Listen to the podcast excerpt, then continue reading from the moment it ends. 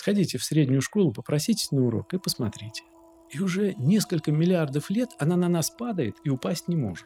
Иногда любовь – это акт бесконечно возобновляющейся веры.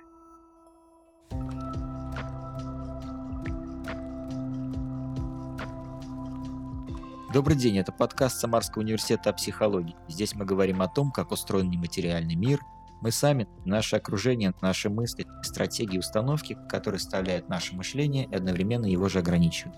Меня зовут Андрей Косицын, я психологический дилетант, просто филолог, который ищет слова и определения для своей картины мира, а со мной в студии профессиональный психолог, психотерапевт Сергей Березин. И вместе мы обсудим, почему любовь – это ценность. Еще древние греки, которые любили математический счет, а потом и древние римляне, которые от греков многое переняли, утверждали, что любовь определяется семью словами. И любовь таким образом – это не одно, а целых семь состояний.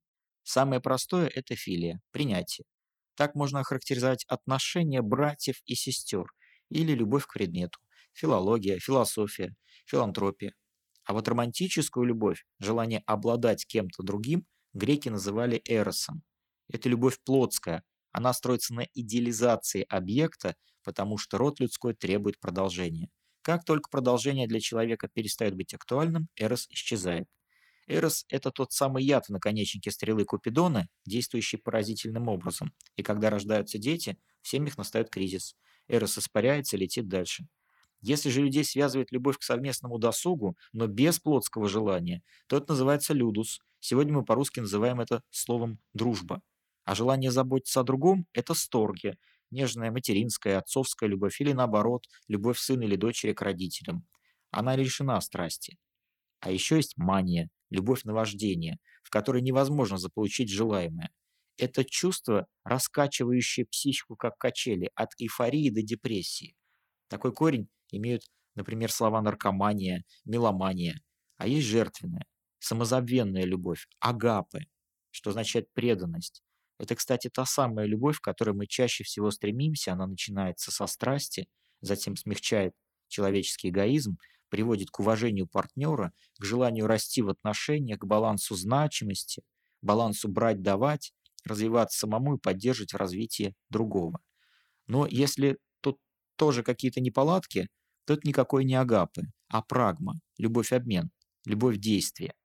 Прагма – это почитание собственного достоинства, самоуважения и требования того же от партнера.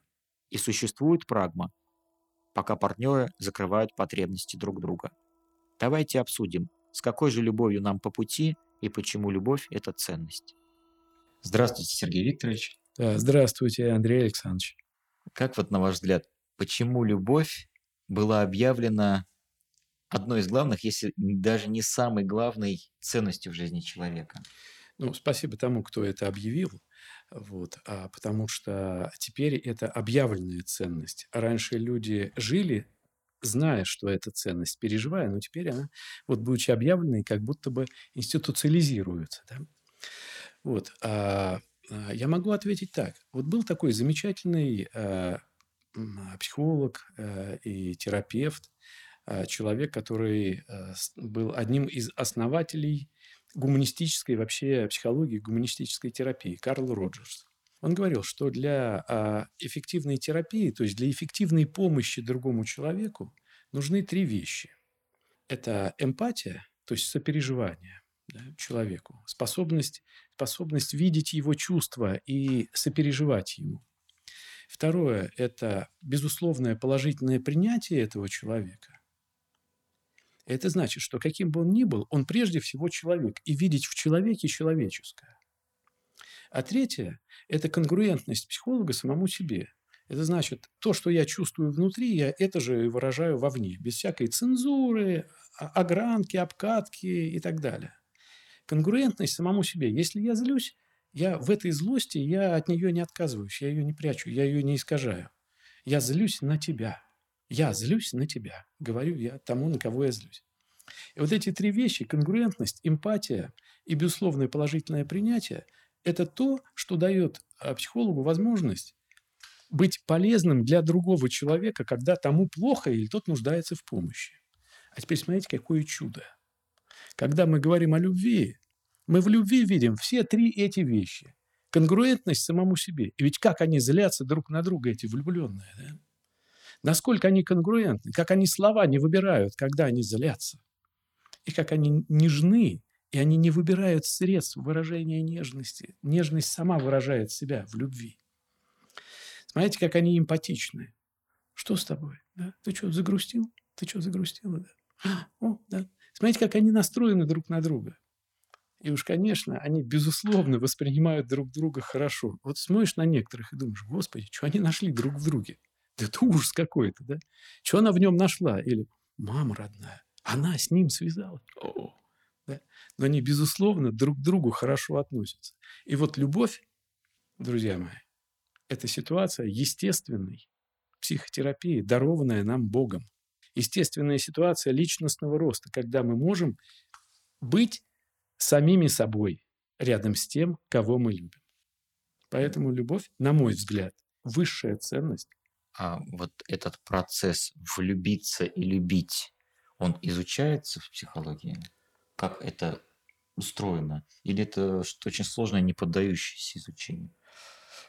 Конечно, изучается. И есть много интереснейших исследований, где предметом исследования была именно любовь.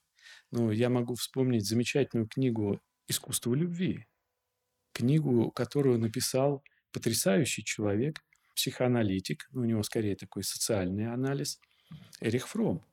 Это потрясающая книга. Она переиздается до сих пор. И несмотря на то, что написано еще в прошлом веке, и уже ей скоро будет почти сто лет, она и сейчас читается потрясающе. Да, интересно. Есть замечательная книга, которую написал Эрик Берн, а книга, которая называется, смотрите как, «Секс в человеческой любви». Он сразу показывает место секса в человеческой любви. Он не говорит «секс в продолжении человеческого рода», не сводя его до физиологических функций. Секс в человеческой любви, вот в этом контексте, он сразу становится чем-то большим, чем просто генитальные контакты. Вот. Есть очень интересные исследования, связанные с эмоциональной составляющей э, э, любви, с ее динамикой, с ее ценностными характеристиками. Да много всего. Но это всегда разговор про любовь, это всегда про преображение мира какое-то. Она преображает, освобождает, заставляет человека буквально не видеть недостатков другого, Влюблен. дарит радость. Влюбленность скорее. Скорее вы сейчас говорите про влюбленность. А вот в чем разница тогда влюбленности ну, и любви? Влюбленность, влюбленность – это захваченность собственными чувствами. Влюбленный скорее не другого любит, а себя в своем чувстве. О, я помню такой э, детский фильм из моего детства про Буратино. Помните, «Золотой ключик», что ли, называется? Вот там есть девочка такая Мальвина с голубыми глазами, э, волосами. Замечательно. И хулиганистый мальчишка, этот Буратино с длинным носом, который мечтает найти и ищет э, ключ э, к двери, за которой счастье для всех. И есть такой печальный персонаж, которого зовут Пьеро. Он лирик, он тонко чувствующий, он такой сензитивный. Вот. Он, он влюблен в Мальвину. И он ходит вокруг нее и читает стихи. «Пропала невеста, Мальвина моя», ну и так далее. Да? Он, он, он весь в этой поэзии. Мальвина рядом сидит, а он вокруг нее ходит и читает стихи. Теперь, внимание, вопрос. За кого Мальвина выйдет замуж, когда она вырастет? За Буратино? За Буратино, конечно. Потому что Буратино живой. Потому что Буратино контактирует с миром. Потому что в Буратине есть жизнь. В нем есть азарт в нем есть стремление, в нем есть много того, чего вообще пока не замечает Пьеро. Буратино увидит однажды Мальвину и влюбится в нее, а Пьеро уже влюблен в свою тоску по Мальвине.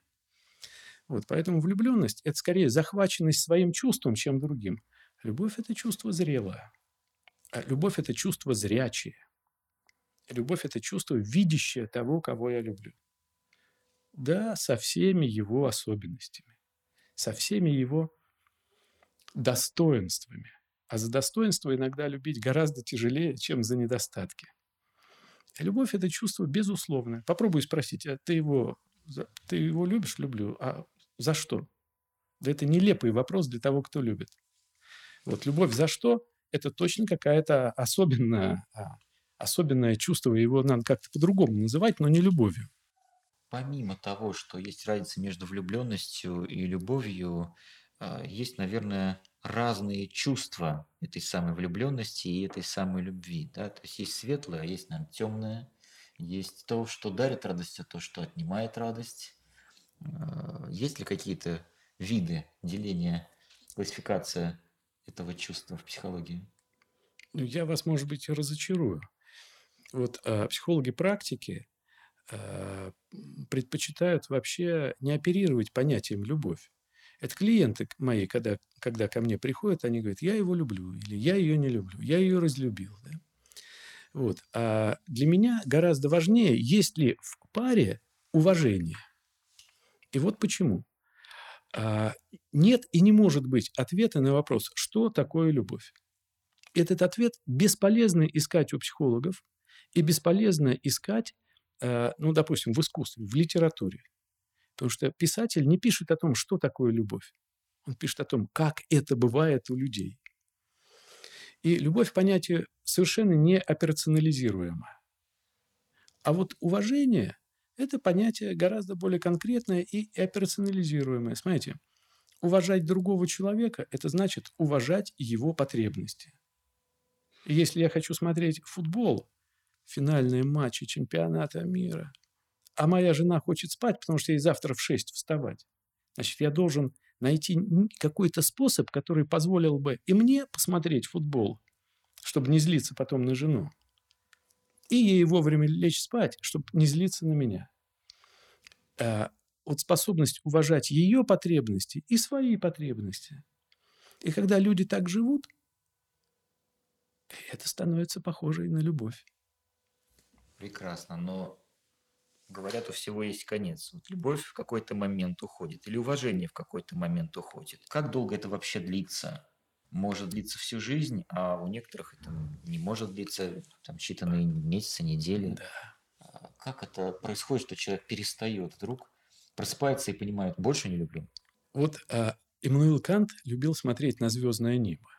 И я на него люблю смотреть. Я смотрю иногда на Луну и думаю, ты же все время падаешь. Ты все время на нас падаешь. И уже несколько миллиардов лет она на нас падает и упасть не может. И это будет бесконечно. Она бесконечно будет на нас падать и бесконечно будет э, и, и, про, промахиваться все время. Да? Вот. Бывает так, что любовь уходит. А бывает так, что любовь длится всю жизнь иногда, потому что а, иногда любовь – это акт бесконечно возобновляющейся веры. Я сейчас буду говорить вещи э, метафоричные, возможно, да, скорее похожие на, э, может быть, на лозунги, может быть, на поэзию, я не знаю. Но каждый день влюбляться в собственную жену э, или мужа, например, да, каждый день открывать его для себя заново. Это возможно? Возможно, потому что люди неисчерпаемы. Это иллюзия, когда говорят, что люди не меняются. Это ошибка, когда говорят, ну, я его знаю. Да ничего ты про него не знаешь. Ты его можешь узнавать. И вот если узнавать человека всю жизнь и удивляться ему, вот этот человек со мной столько лет живет и живет со мной. Спасибо ему за это. Как он со мной вообще уживается, этот человек? Со мной, таким вот, какой я есть. Гаденький иногда. Ну, иногда добрый, иногда великодушный. Но в целом вот он со мной живет. Это же чудо какое-то. Этот человек со мной живет. Открывать этого человека, изучать, узнавать его и удивляться этому чуду.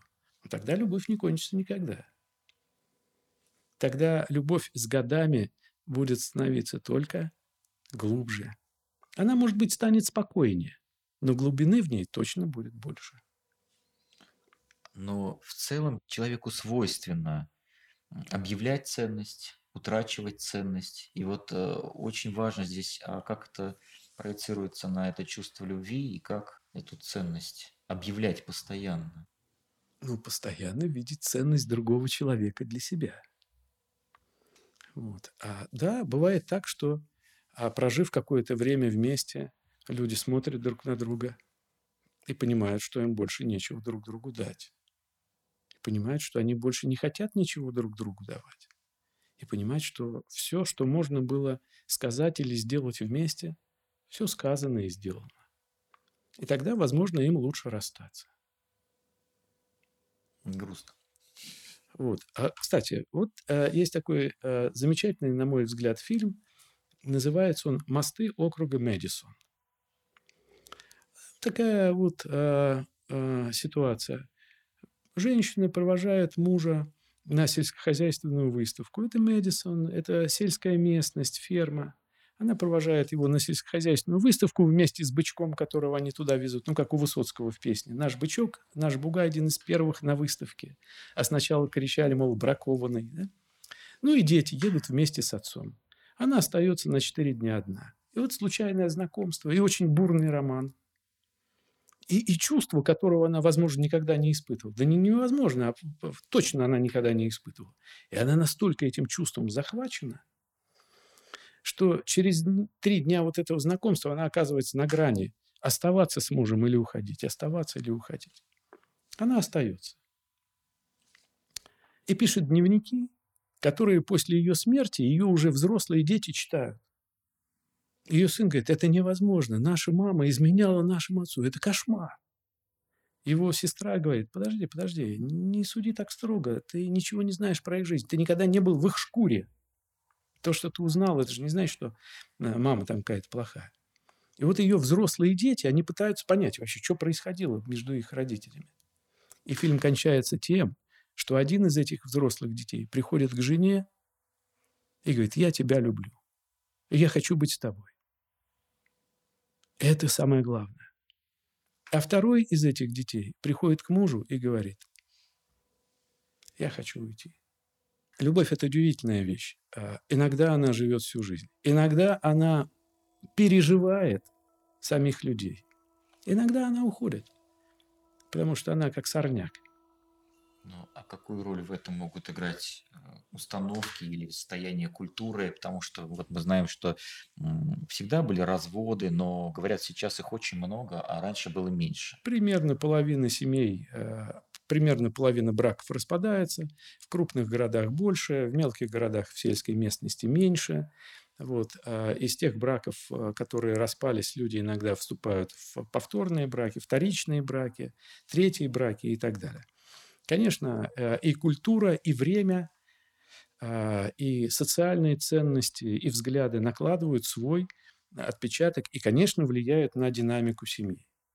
И если еще 30 лет назад можно было говорить об одном, двух, трех типах брака, то теперь я даже их не могу все перечислить, эти типы брака. Люди по-разному устраивают свою жизнь и по-разному реализуют свое чувство любви. И на то, будет ли любовь в паре сохраняться долго, а может быть и навсегда, а может быть и переживет, в очень большой степени влияет вот та социальная ситуация, в которой э, живут люди и, и в которой существует любовь. Вот. Любовь а, в семье, в самой. Любовь в семье. Важна для ребенка, чтобы потом он это мог. Э, ну, конечно, конечно, конечно, конечно. А, ну, например, э, для одного человека решение о разводе, потому что я тебя больше не люблю, дается легко, а другой человек а, об этом думает и, и не думать не может, потому что его родители всю жизнь прожили в браке, его деды с бабками всю жизнь прожили в браке. И если про дедушек и бабушек он не очень хорошо знает, то своих родителей он точно видел, что они там грызлись, ссорились, дрались, мирились, любились, что у них были плохие времена, но были и хорошие времена. И он думает, ну как же так? Ну вот они всю жизнь прожили вот так. Мне казалось иногда кошмарно. А мама, когда папу хоронила, сказала, я хороню самого любимого человека. Я думаю, так она его любила, и для него это открытие. Вот. Такие люди, конечно, им разводиться трудно, и они не то чтобы цепляются за чувства, но они иногда дают себе больше шанса.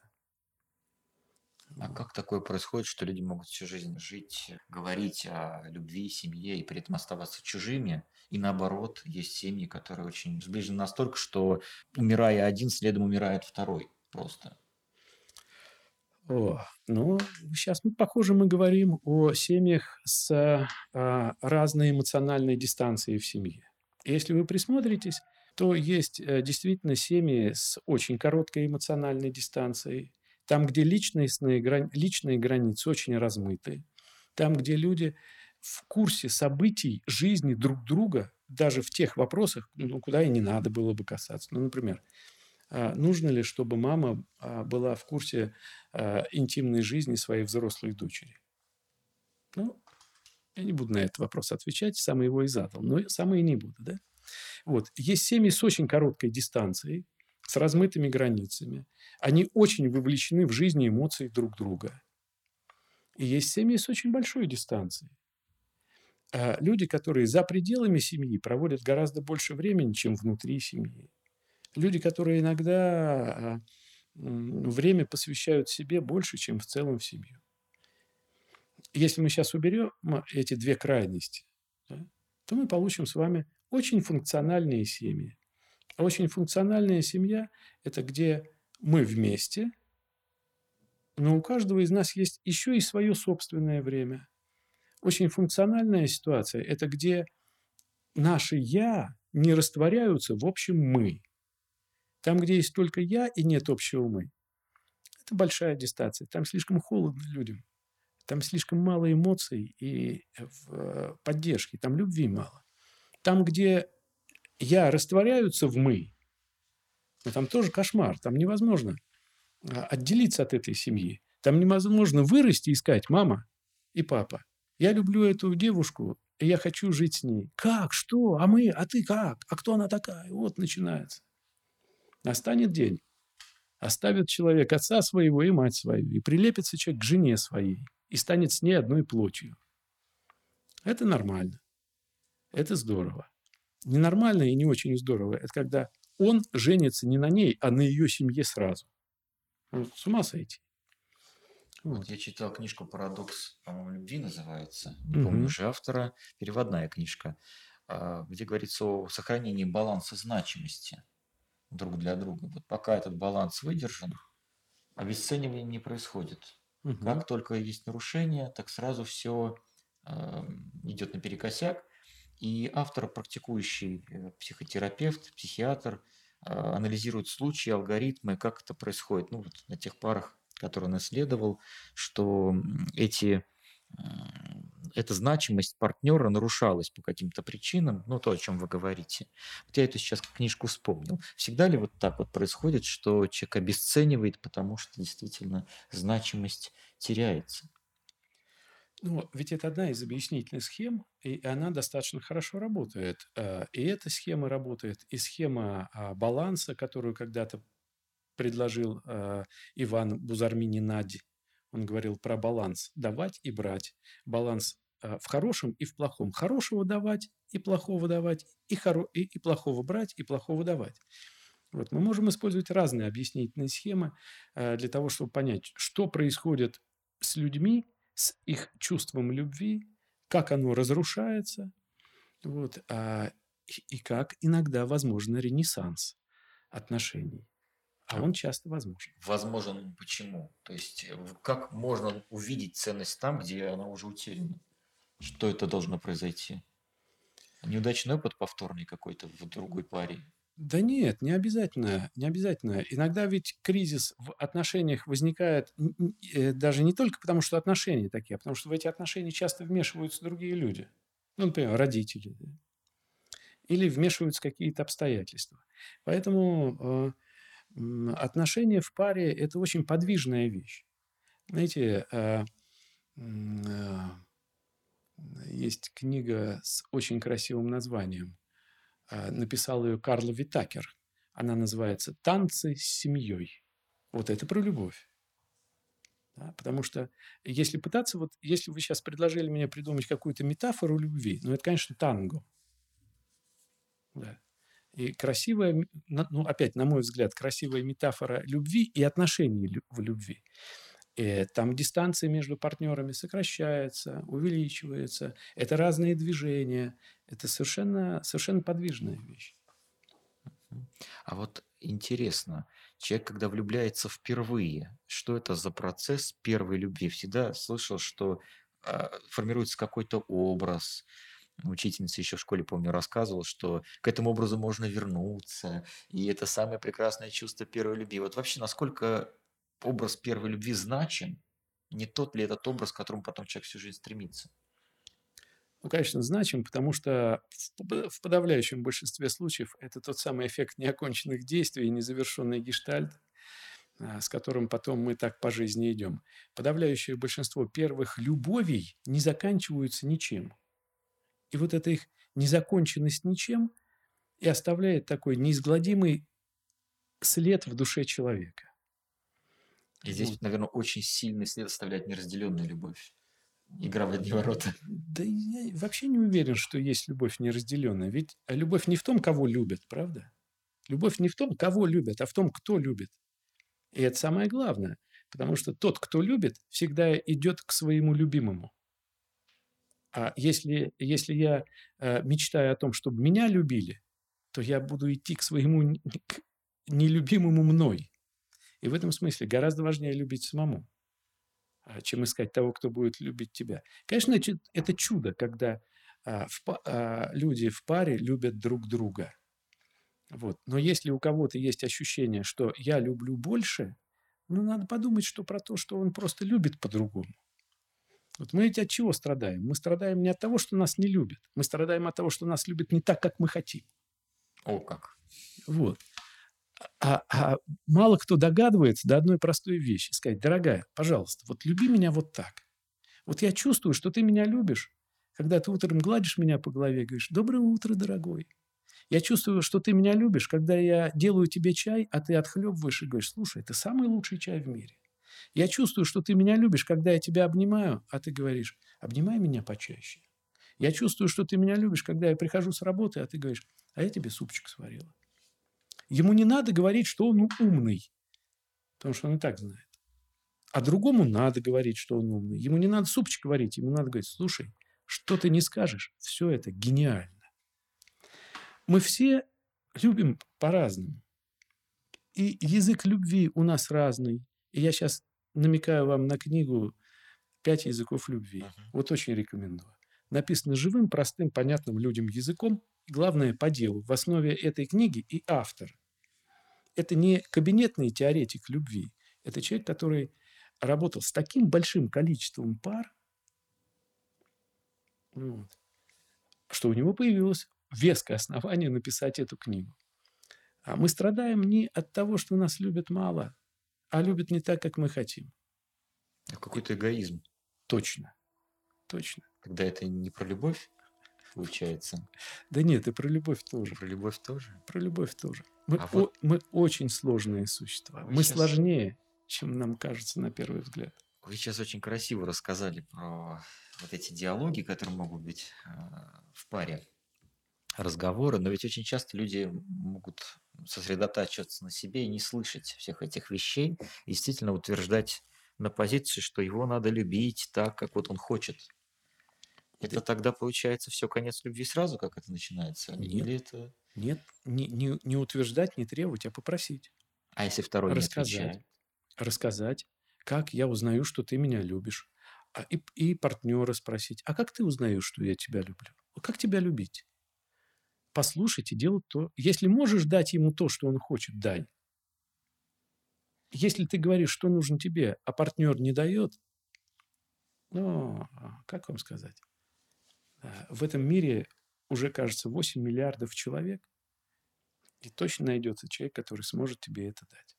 Просто мне кажется, что вы говорите про каких-то мегаосознанных людей которых да нет, просто про... есть такой уровень рефлексии, но очень часто же пары до этого не дотягивают. Да, да. И, э, но если пара дотянула до того, чтобы пойти к э, психологу, который занимается консультированием пар, они очень быстро научатся говорить, э, они очень быстро научатся понимать язык любви друг друга и давать друг другу то, в чем они нуждаются. Вы смотрите, просить, спрашивать и говорить о себе – это три неотъемлемых права человека. Я не знаю, почему их нет в Декларации прав человека. Их надо туда вписать золотыми буквами. И нужно учить детей. Говорить о себе. Я хочу есть. Я устал. Я хочу поспать. Я хочу почитать книжку. Я хочу тебя обнять. Спрашивать, можно тебя обнять? Можно этот пирожок взять? А что ты думаешь про это? А, а тебе со мной хорошо? Или ты иногда устаешь от меня? Просить, спрашивать и говорить о себе. Это три очень важных навыка. И если они присутствуют в паре, то и любви там будет хорошо и свободно, и спокойно. А вот говорят о влюбчивых людях, которые часто влюбляются. Чего им не хватает, если вот они постоянно ищут чего-то и могут влюбляться бесконечное количество раз, пробуя, пробуя, пробуя разные отношения? Однажды я посмотрел фильм, который называется «Послание в бутылке». А, и там голос за кадром передает переживания героя. Герой еще, может быть, даже не показался где-то, его не видно, но слова такие. «Мне повезло в этой жизни дважды. Я дважды узнал, что такое любовь». Знаете как? Мне повезло. Я думаю, что очень многим людям не везет, потому что они так и не узнают, что такое любовь. Они могут путать ее со страстью, они могут путать ее с зависимостью. Они могут путать ее со страхом остаться одному или одной. Они могут путать ее с чем угодно. Но они так и не узнают, что такое любовь, называя любовью что-то другое, какие-то другие отношения. А этому повезло дважды. Я вот про физиологию задать вопрос. Угу. Очень часто говорят, что, что любовь – это чисто психофизиология. Что любовь связана с продолжением рода, с биологическими какими-то причинами. вот э, первая любовь всегда происходит у подростков, получается, когда в период полового созревания. Так это? Ну, Или в этом слишком слишком шаблонно как-то говорить, может быть? Я в шесть лет хотел жениться. Пришел и сказал, пап, я люблю Свету, я хочу на ней жениться. Пап сказал, молодец, здорово, здорово, ты влюбился. Я говорю, да.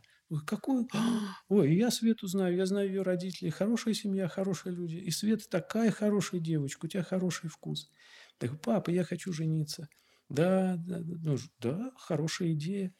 Вот, жить будете. И папа дальше начал мне рассказывать, как мы будем жить у нас, как Света будет играть в мои игрушки, брать мои карандаши и все, все, все, все, все, все, все.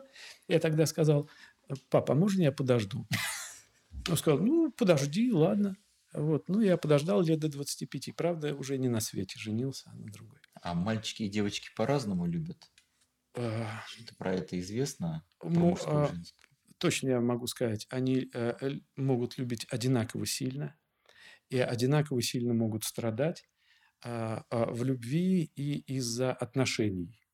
Вот, не бывает. Я не видел, а, я не могу сказать, что женщины сильнее страдают, а мужчины нет. Я видел мужчин, которые худеют на 20 килограммов. Я видел женщин, которые не спят ночами. Я много чего видел.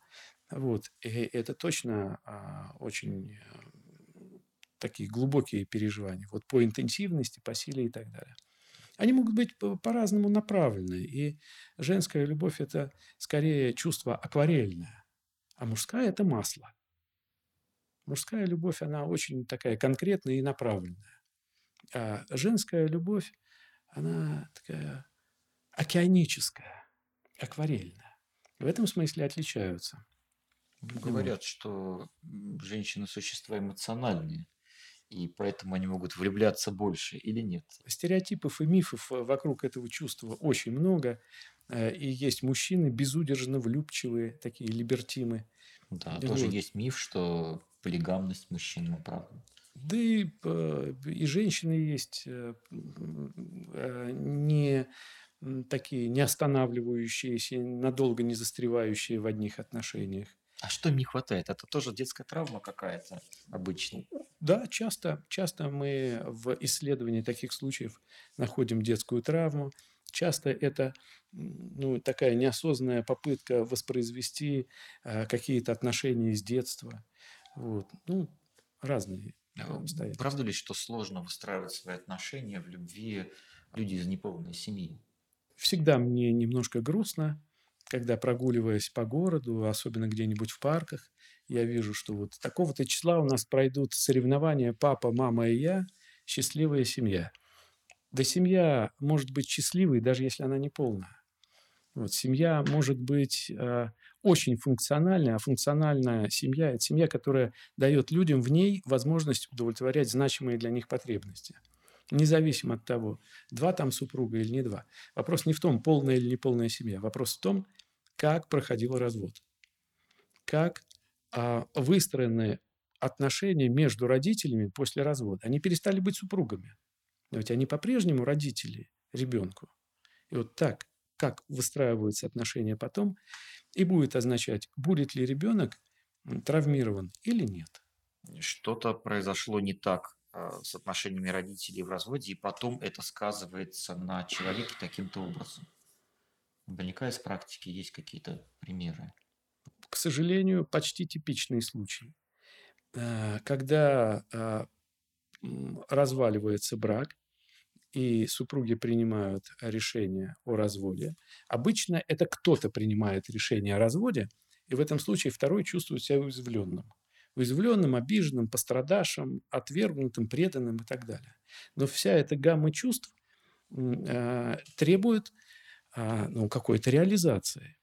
И иногда в отношении между супругами вовлекается их ребенок. И тогда вот этот обиженный, преданный, обманутый, пострадавший может начать использовать ребенка как э, средство давления вот на того, кто его обидел, из-за кого он пострадал и так далее, и так далее. Вот. Это катастрофичная ситуация. Детей нельзя вовлекать во взрослые отношения. Нельзя их использовать как дубину для того, чтобы наказывать того, кто, по твоему мнению, э, испортил тебе жизнь. Вот. Но если это происходит, мы часто наблюдаем очень разные явления в этом случае. Ну, например, если мальчик все время слышит от матери о своем отце какие-то гадости, то это очень плохо будет влиять на него, когда он вырастет. Точно так же, если девочка слышит о своем отце от матери какие-то гадости, это будет плохо влиять на нее, когда она вырастет.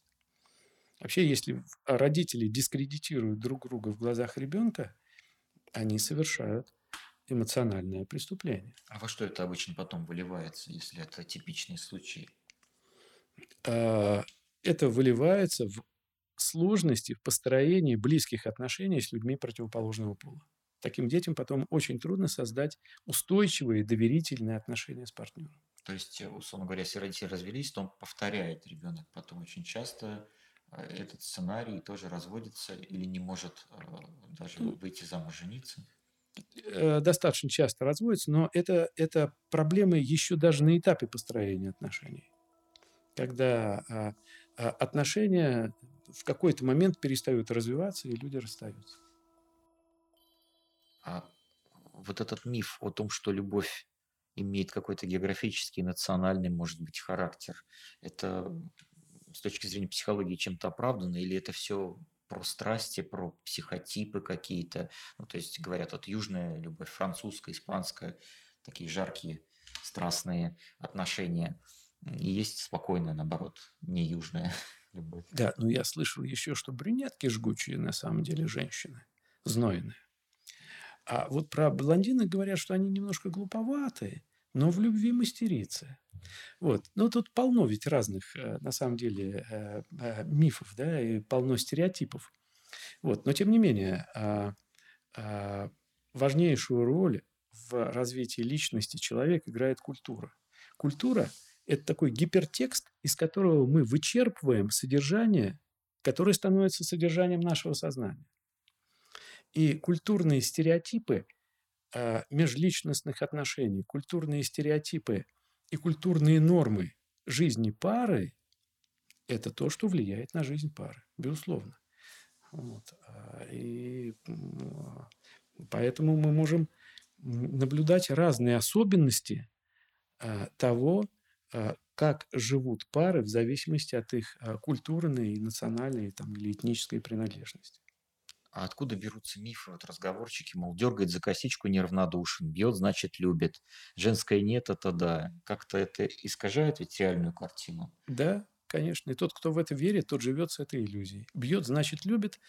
И если женщина в, эту, э, в это верит, а, очень велика вероятность того, что она будет жить с тем, кто будет ее бить, и при этом она будет верить, что он ее любит. А человек так себя оправдывает. Вот тогда возникает вопрос, а ты-то его любишь? Ты любишь того, кто тебя бьет? Вот бьет, значит, любит. Да какая разница, как он ко мне относится? Важно, как я к нему отношусь. И что такое? Бьет, значит, любит. Да это ужас. Бьет, значит, не любит. Никто не имеет права поднимать руку на другого человека. Вот что должно быть нормой. А норма ли, что любовь вдохновляет? Вдохновение и любовь всегда сопутствуют друг другу или не обязательно? Ну, конечно, когда человек любит, он чувствует себя лучше, у него лучшая эмоциональная жизнь, у него более оптимистичный взгляд на жизнь, на мир и так далее. Это захватывает. И смотрите, сколько дивных произведений искусства были вдохновлены любовью. Вот. Но и не только произведения искусства. Я знаю людей, которые постоянно влюбляются. Будучи верными мужьями и женами, они постоянно влюбляются. И вовсе не обязательно, что тот, в кого, в кого он сейчас влюблен, об этом даже знал. Это для самовдохновения. Да. Я однажды был на лекции у одного коллеги своего. Я, слушай, это, был, это была вдохновенная лекция. Я говорю, слушай, классно. У тебя все лекции такие? Он говорит, да нет, конечно. Конечно, нет. Я говорю, а сегодня что такое? Ну, я-то думал, он скажет, ну, потому что ты пришел, и вот... Э, он говорит, нет, э, я читал лекцию. Я говорю, кому? Он говорит, а вот той рыжий. Я говорю, ладно. А, а, ну, а я говорю, у тебя в прошлом году был на лекции, такая же была дивная. Он говорит, а, там была другая. Но это не значит, что та э, брюнетка или та шатенка или вот эта рыжая даже об этом узнают. Да никогда. Вот со стороны для ученого, специалиста, да и просто для человека, заметно ли, что человек влюблен или любит? Глаза блестят. А какие параметры вообще позволяют, какие критерии понять, что человек какое-то особое отношение к тебе имеет? Ну, знаете, такой взгляд шлейфом, когда человек смотрит на одного, например, так голову отворачивает как будто, а взгляд продолжает на него фиксировать. Самый верный признак. А потом пойдите в среднюю школу, а, например, а, ну, в седьмой класс или в шестой, ну, на любой урок. Сядьте там где-нибудь в уголке, Э, станьте незаметным, и через 15 минут вы точно будете знать, какой мальчик, какой девочке нравится, и наоборот. Со стороны это видно. Да, конечно, они же все время друг на друга смотрят. Так, может быть, это просто свойство он, человека. Он пишет, пишет, пишет, пишет и смотрит, пишет и смотрит. Не может быть такого, что? что человек просто так себя ведет, и он ко всем девочкам так хорошо относится. Человеку свойственно любить. И человеку свойственно а, влюбляться. Человеку свойственно испытывать симпатии. Попробуйте, порадуйте себя. Сходите в среднюю школу, попроситесь на урок и посмотрите. Особенно в марте где-нибудь, в апреле. А почему? Это опять э, психофизиология связана с циклами природными? И в том числе. И в том числе, да. Вот интересный момент про самовлюбленность. Это такой человеческий порог или нет? Или все-таки в самовлюбленности есть большие плюсы? Самоуважение опять тоже. Э, ну, самоуважение – это, безусловно, плюс. А, это то, что делает человека устойчивым от случайных каких-то негативных высказываний в его адрес. Да? Если я уважаю себя, я не позволю э, самоутверждаться за мой счет. Хотите самоутверждаться? Утверждайтесь в деятельности за свой счет. Ну, как-то, да, за, за счет результатов своего труда, творчества и так далее, но не за счет моего унижения. Вот. Самоуважение – это хорошая вещь. Самовлюбленность немножко вызывает тревогу, потому что самовлюбленность при определенной степени выраженности превращается в нарциссизм, когда есть я, который в порядке, и живу как хочу. А вы все, друзья мои, будете жить, как у вас получится, потому что все вы существуете только для того, чтобы я радовался жизни. Вот. Это э, самовлюбленность, это скорее порог. Но это не про отстаивание своих собственных границ. Нет. Про отстаивание собственных границ – это вот как раз самоуважение. Но человек, уважающий себя, он с таким же уважением будет относиться и к э, другим. Мне вот интересно, мы очень часто слышим про параллели человеческой любви, человеческого мира и животных. В животном мире ничего не известно про самовлюбленность. Ну, как однажды э, сказал Федор Михайлович Достоевский, Царство ему небесное, добро, разум и справедливость – это человеческие слова. Точно так же, и вот когда мы говорим про самовлюбленность, это тоже про а, человека. Мы многим расплачиваемся за то, что обладаем сознанием. Точно так же, как мы расплачиваемся варикозом нижних конечностей за прямохождение, вот, ну, я готов это, страдать варикозом, только ходить на двух ногах. вот, а не на четырех, как мой кот. А точно так же мы расплачиваемся за то, что у нас есть а, а, сознание и самосознание. Расплачиваемся собственным а, эгоизмом и нарциссизмом. И собственным, и нарциссизмом тех, кто с нами связан. Но это скорее такая личностная особенность, которая создает проблемы и для самого человека, и для окружающих. Вот у животных самовлюбленность э, – это скорее наши проекции мы можем наблюдать поведение какой-нибудь собачки или котика, особенно вот собаки, как домашние животные. Это вообще очень интересный объект для исследований, кстати. Вот. Именно те, которые живут рядом с человеком. Да, именно те, которые живут рядом с человеком. Они так дивно встраиваются в систему отношений, что а, могут быть даже на вершине иерархии в семейных системах. Вот. Но это отдельный разговор. И когда мы смотрим на какое-то домашнее животное, говорим, ба, нарцисс это скорее наши проекции. Мы скорее приписываем ему то, чего в нем нет, может быть, того, чего есть у нас, а мы себе в этом не признаемся. Интересный момент про выражение влюбленности, когда мы можем нарушить э, границы другого именно выражением. И тут, знаете, э, история такая. Вот я недавно с коллегой говорил, она учительница. Угу.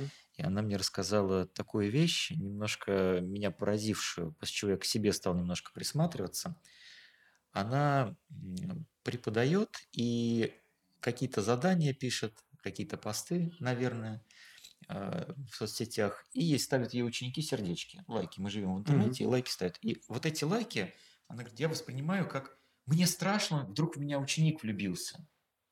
Понимаете, то есть э, вот этим выражением любви можно напугать человека, какие-то страхи в нем, что ли, резать. Я вот ставлю лайки всем подряд. Мне нравится личность, мне нравится творчество, и поэтому творческим людям я там и студентам, и школьникам ставлю и не вижу, что по ту сторону, как это может восприниматься. И вдруг после, после этой истории моей коллеги я задумался, а вдруг меня теперь могут не так понять. И пару дней не ставил лайки никому. Вот это вот что за ситуация такая, когда мы можем влюбленностью напугать, оттолкнуть, быть неправильно понятым. Стоит ли это вообще бояться? Ну, в пределах адекватности. Ну, в пределах адекватности вообще ничего бояться не надо. Вот в том, что вы рассказываете, я вижу как бы две истории. Первая, можем ли мы оттолкнуть влюбленностью другого человека и напугать? Можем. Можем. Вот. А, а вторая – это а, если я ставлю лайк, вдруг меня неправильно поймут. Вот. А, в этом смысле надо, ну, надо предоставить людям право относиться к нам так, как они считают ну, возможным. Да? Здесь еще вот. такой момент, что человек сам себе придумывает, интерпретирует ну, да, э, лайк да, этот да, и боится совершенно, вдруг этого. Совершенно верно. Есть такое, есть такое явление э, из класса нарушений коммуникативного поведения. Э, называется оно «домысливать за другого».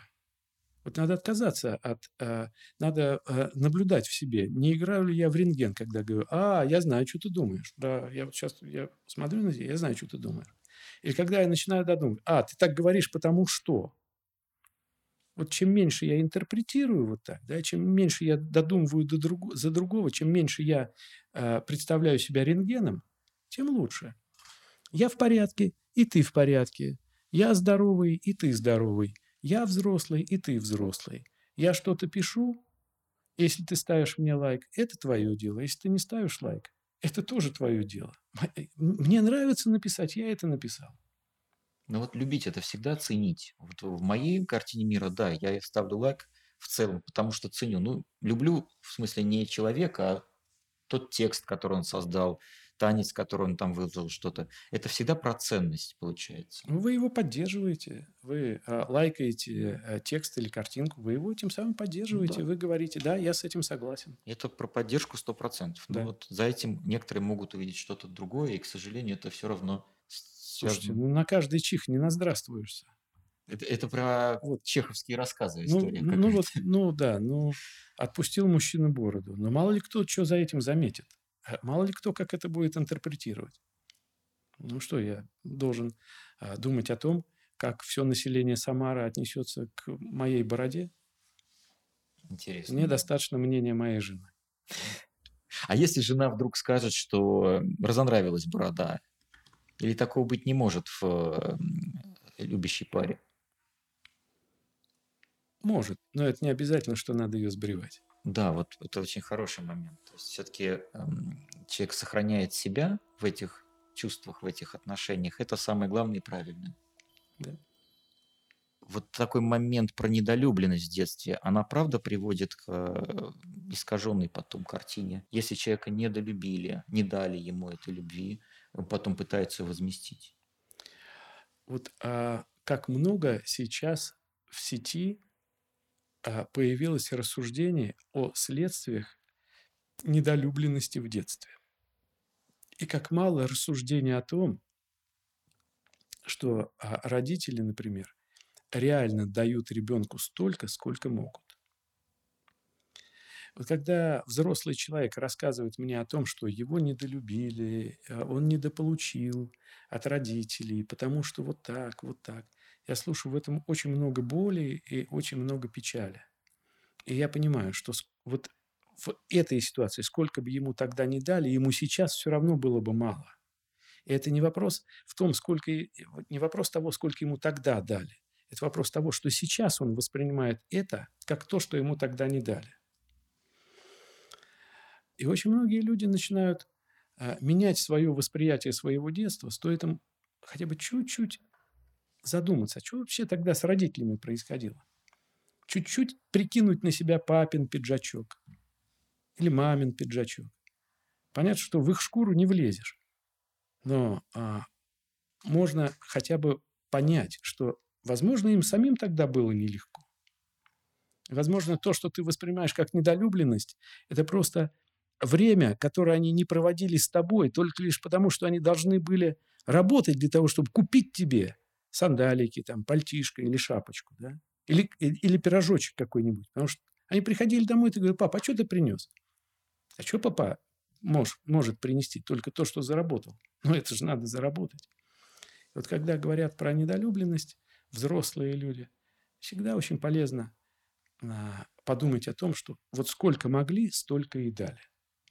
И как только это происходит, жизнь человека реально меняется в лучшую сторону. Но это не вопрос, э, они тебе дали столько, сколько могли. Ага, понял. Нет, это надо принять, это надо вырастить в себе. А к вам, как психологу, с проблемами такими обращаются часто? Да. Э, э, вернее, люди часто объясняют свои проблемы тем, что их недолюбили. Но за этим э, чаще стоят другие обстоятельства в жизни. Ну и вот момент любви к делу, не к человеку. Когда человек любит дело, растет да, в профессии угу. и в какой-то момент перегорает. Это тот же самый процесс обесценивания себя, получается, э, потери любви к делу. Что это за история? Ну, вообще проблема эмоционального выгорания профессионального проблема очень важная, и я пока не видел э, серьезных работ, которые подсчитали бы экономический ущерб э, от эмоционального выгорания для отдельных организаций, для, например, страны в целом. Да? Вот. Э, и это всегда угроза, особенно в таких так называемых помогающих профессиях. Вот. А, э, и часто действительно наступает такой момент, когда работа, которая когда-то нравилась, а теперь не греет и не холодит. Ну, ужас. Потому что если холодно, ну, можно уйти, да? Если не греет, ну, а вот когда ни тепло, ни холодно, вот где а, тоска смертная. Вот что надо бояться. Вот это и есть абсолютное равнодушие и скука на работе. Это ужас. На самом деле. Человек вот, перестает а, любить а, и, себя в том числе. Ну и в том числе, да, он начинает к себе относиться как-то более э, ну, критично и ну, начинает себя отчасти обесценивать, копаться в себе и так далее. И здесь э, ситуация вот какая. А, вот у нас э, в психике есть э, то, что называется мотивация. Да? Мотивационно-потребностная сфера. Мы можем ее кратко описать словом «хочу». Я хочу там, а, работать, я хочу рисовать, я хочу петь и так далее. Но часто вот это «хочу» без соответствующих навыков очень быстро угасает. Ну, я хочу, но не могу. Ну и тогда потихоньку вот это хочу уходит. Есть сфера навыков и компетенций, и умений. Это то, что можно назвать «могу». Я могу рисовать, я могу петь, я могу танцевать. Но если не хочу и мотивации нет, то и могу не реализуется. Правда ведь? А есть еще такая вещь, называется «я люблю».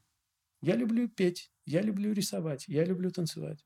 Я люблю работать с клиентами. Я люблю читать книжки.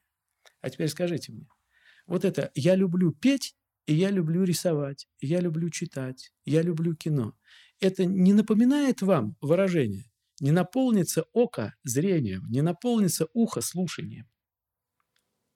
И что такое «не наполнится ухо зрением»? И всего, что есть, не пересказать.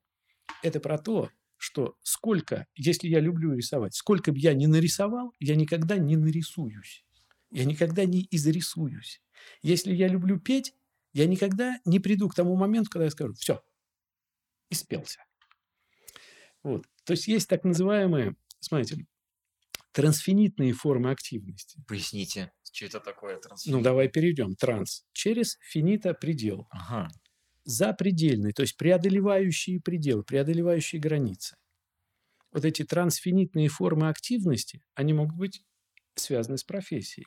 И тогда, сколько бы я этим ни занимался, я никогда не приду к пределу, потому что это, в принципе, ненасыщаемые формы активности. Об этом, кстати, есть несколько дивных работ Вадима Артуровича Петровского – он разрабатывал как раз представление о трансфинитных формах активности. И эти формы активности могут быть связаны с эмоциями, с волей и с познанием. И их можно формировать у детей. И тогда ребенок ходит в школу не за пятерками.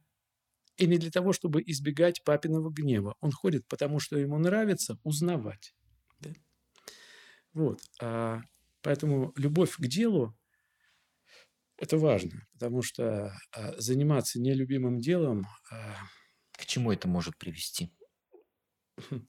Ну, к снижению эффективности труда. Это может привести к а, депрессиям, это может привести в том числе к соматическим расстройствам. Вот представь себе, превратить свою работу в каторгу. Ну, к чему это может привести? К каторге жизни – вот. А любовь к своему делу а, – это ненасыщаемые формы активности. И тогда человек может всю жизнь делать то, что он делает, и чувствовать себя счастливым от того, что он делает это. Страшная вещь – быть учителем и выгореть, и заниматься учительством, допустим, Страшно. и разочароваться в этом, и быть э, вне любви к этому делу. Это же огромные последствия и ущерб для других. Да, я согласен. Поэтому я и говорю, э, ущерб не подсчитан. Но а, интуитивно я могу сказать, что он колоссальный. Потому что нет ничего хуже для ребенка, чем выгоревший учитель. Это грустно. А как поддержать в себе вот эту любовь к делу, если вдруг понимаешь, что исчерпаны какие-то ресурсы? Есть ли алгоритм поддержки? Ну, знаете как, если хотите воспитать принцессу, то начинать надо с бабушки если мы говорим о том, чтобы а, у человека были вот эти трансфинитные формы активности, ненасыщаемые, да, то речь ведь идет о не, ненасыщаемых потребностях, ну, потребность в познании.